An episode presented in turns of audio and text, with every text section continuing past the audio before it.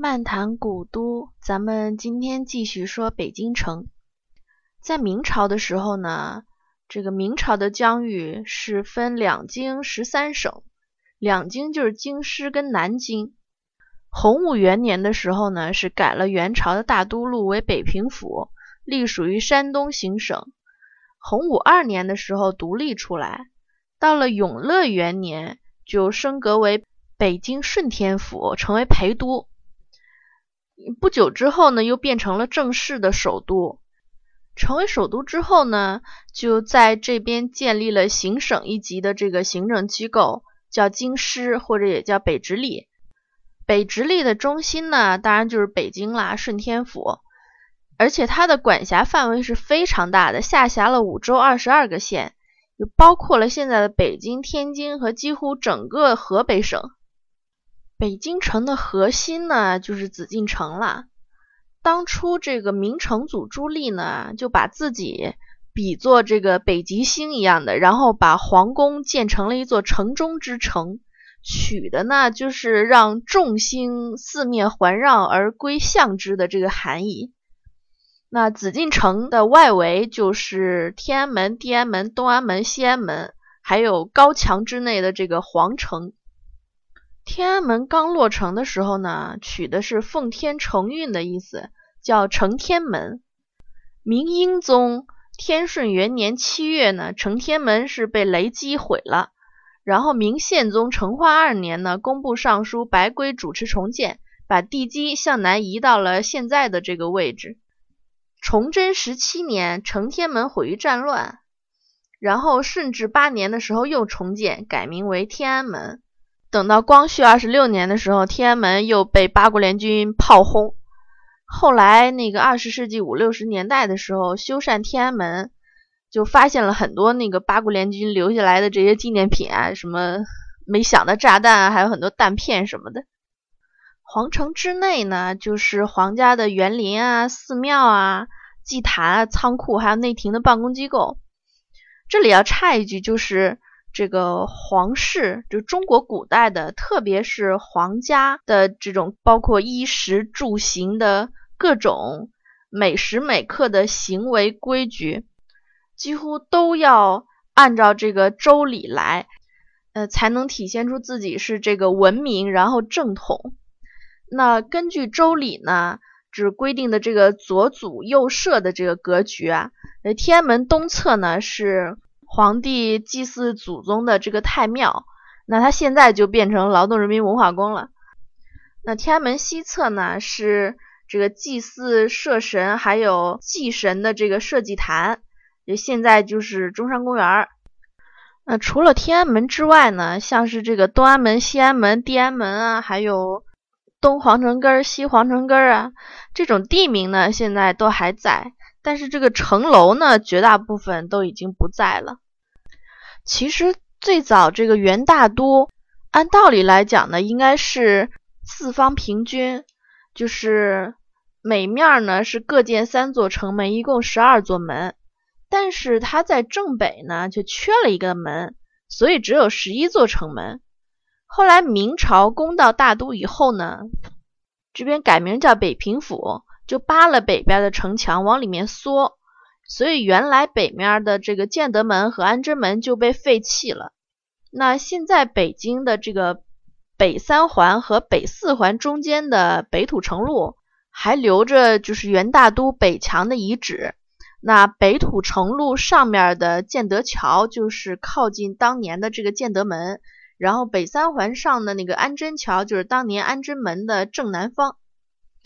那明初呢，北平府相比于元大都是只有建德门和安贞门被废弃了，然后另外在北城墙开的德胜门和安定门，别的没有什么变化。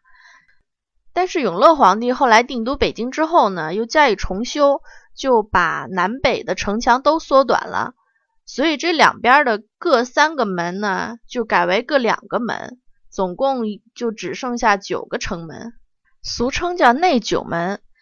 因为这九个门围着的里边，这个叫北京城的内城，内城的城墙呢是更高大。南边正中间的那个门呢，元代叫立正门，明朝正统年间呢，改名叫正阳门，就是现在俗称的前门。前门东边是宣武门，西边是崇文门。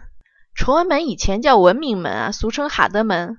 这个哈德门呢，还有一个传说啊，就是说是这个英国人为了纪念庚子事变中阵亡的哈德将军，逼迫清政府改了名儿。为此呢，还一度被百姓称为国耻。其实这事儿是讹传啊。哈德门的名字是从元代的哈达门俗称转变过来的，跟英国人没关系。然后内城的东边就是朝阳门和东直门，北边是安定门跟德胜门，西边是阜成门和西直门。这九个门的名字呢，从明朝正统年间确定下来之后，一直延续到清代，甚至到今天呢，也都没什么更改。咱们看电视经常提到的一个词儿叫九门提督的，就是这个九门之内的这个，呃，应该是属于治安总司令那种吧，就是清代设的提督九门步军巡捕五营统领衙门的长官。然后正阳门呢是皇家专用的，崇文门是设了海关，宣武门出囚车，法场呢就在城门西边的那个菜市口。这应该都听过。那门西侧呢有皇家相院，今天叫向来街。然后朝阳门外呢是有水旱码头，这个是京城重要的通商口岸，也是交通枢纽。然后东直门是呃京城所需木材的这个重要的入口。长安门跟东直门内外呢都有很多大型的仓库，是属于京城的物流中心。到现在呢，还有像海运仓、太平仓、南新仓啊、北新仓这种之类的这个地名。那大军远征呢是走安定门，班师回朝呢是进德胜门，阜成门呢是京城这个燃料的重要入口，那边是通往京西山区的这个煤炭产地。然后西直门是皇家饮用水的重要入口，通向的是京西玉泉山。后来呢，为了方便出入城，又在内城的东南角开了东便门，就是现在的这个北京站。然后西南角是开了西便门，就是现在的北京西站那一带。在正阳门跟天安门之间呢，大概就是今天毛主席纪念堂那个地方。明代呢是在那儿设了一道大明门。清代就把那地方改名叫大清门，等到辛亥革命以后，一九一二年呢又改名叫中华门。您看这个从地名上面都可以看得出来朝代的兴衰，挺有意思的。天安门以南，呃，大明门或者大清门以北，就是大概今天天安门广场那一片儿，就是户吏兵刑理工各部以及这个其他中央政府机关的所在地。比如说，在明代呢，大明门内东边就是有礼部、户部、吏部、宗人府、青天监、鸿胪寺等等，然后西边呢是前后左右军都护府以及锦衣卫、太常寺、通政使司等等，也是根据周礼呢有这个前朝后世的这个规定，所以在东安门外以北和西安门外以北，就是今天的这个东四、西四那一带。是集市商业区，今天还有这个什么米市大街、灯市口啊这一类的地名。其实从唐朝开始呢，这个朝廷的官吏啊，一般就都设置在皇城附近，呃，方便官员们上朝和办公。那明清的时候呢，把这个中央政府的这种各部门办公点设在皇帝家门口，也更是为了方便皇上发号施令。比如说，像是有重大国事呢，需要通告全国的，这个皇帝就会在天安门城楼上举行这个金凤颁诏。凡是有国家庆典呀、新帝继位啊、皇帝结婚或者册立皇后之类的，就都是要举行这类的颁诏仪式。这流程呢，大概就是先得准备好一个木盘，上面雕着呃凤凰和云朵的这个木盘。然后漆成金黄色，这个盘子叫金凤朵云。把那个写好的诏书呢，放在这个朵云上面，由礼部尚书捧着登上天安门城楼。那城楼上也得事先准备好，有一个宣诏台。那诏书放在宣诏台上之后呢，就由宣诏官宣读，然后文武百官都在底下跪着听诏。那个宣诏完毕之后呢，就将皇帝的这个诏书呢，放在一只木雕的金凤的嘴里，就是用彩绳把那诏书呃悬于凤口，然后再把那只金凤从天安门的这个垛口正中徐徐放下。就是有种这个金凤衔着诏书从天而降的这感觉啊，然后缓缓降到城楼底下呢。这个礼部官员再用那个朵云接着，那个金凤嘴里的诏书呢落在云盘里，这个叫云盘接诏。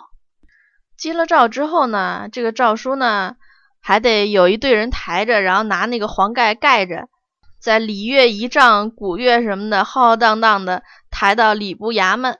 呃，这时候礼部尚书呢，要提前回到衙门，也在那个衙门署门前跪接诏书，这三拜九叩，这才是能到拿到手里，然后再由礼部用黄纸呢誊写若干份儿，分送到各地，昭告天下。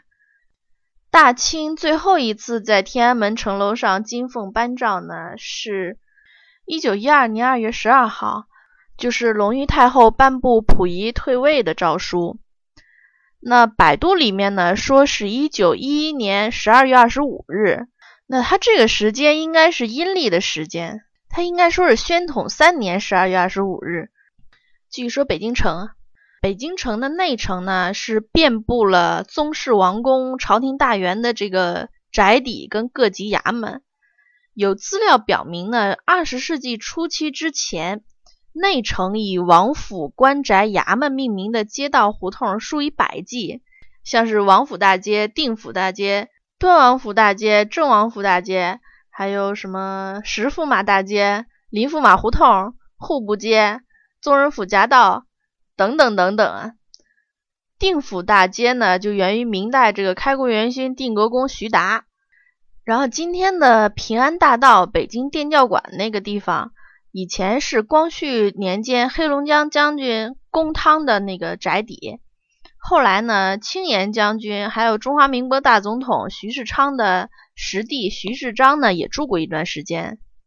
那今天的宋庆龄故居，曾经是宣统皇帝溥仪的父亲醇亲王载沣的府邸，还有咸丰皇帝的六弟恭亲王奕欣的府邸。曾经是大贪官和珅的宅子，现在已经对外开放了。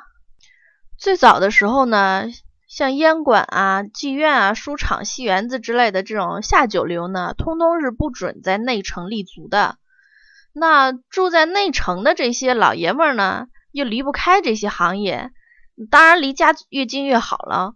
于是呢，这个今天前门大街那一带啊，就成了这种妓院啊。书场啊，戏园子比较扎堆的地方，像民国初期这个蔡锷跟小凤仙的这个一段韵事呢，就发生在前门外，就是当年最著名的这个八大胡同那里面。后来呢，二十世纪五十年代呢之后，就这些妓院呢，渐渐的就被这个旅馆啊、大杂院取代了。清初的时候，满八旗的这个军队以及眷属呢，是分驻。在内城中的四面八方，那汉族人是不准在内城安家的，甚至是不得留宿过夜。一直到清康熙年间才首开赐汉臣宅邸的这个先例。那最早获此殊荣的呢，就是入职乾清宫南书房的这个张英、高士奇和丽杜娜。张英就是张廷玉的父亲，这张廷玉应该说是更厉害啊，他是整个清朝。将近三百年历史里边，仅有的一个汉臣有资格配享太庙的大臣，像是雍正年间，正黄旗呢就驻扎在德胜门到鼓楼西，镶黄旗在安定门到鼓楼东，正白旗在东直门内，镶白旗在朝阳门内，正蓝旗呢在崇文门内，镶蓝旗在宣武门内。正红旗在西直门内，镶红旗在阜成门内。于是呢，内城就多了很多跟这个兵营相关的地方，什么教场口啊、禁卫街啊、炮厂胡同啊什么的。什刹海呢是作为皇家掌管的禁地，一直到光绪三十二年末才改成公园儿，就谁都可以进去参观。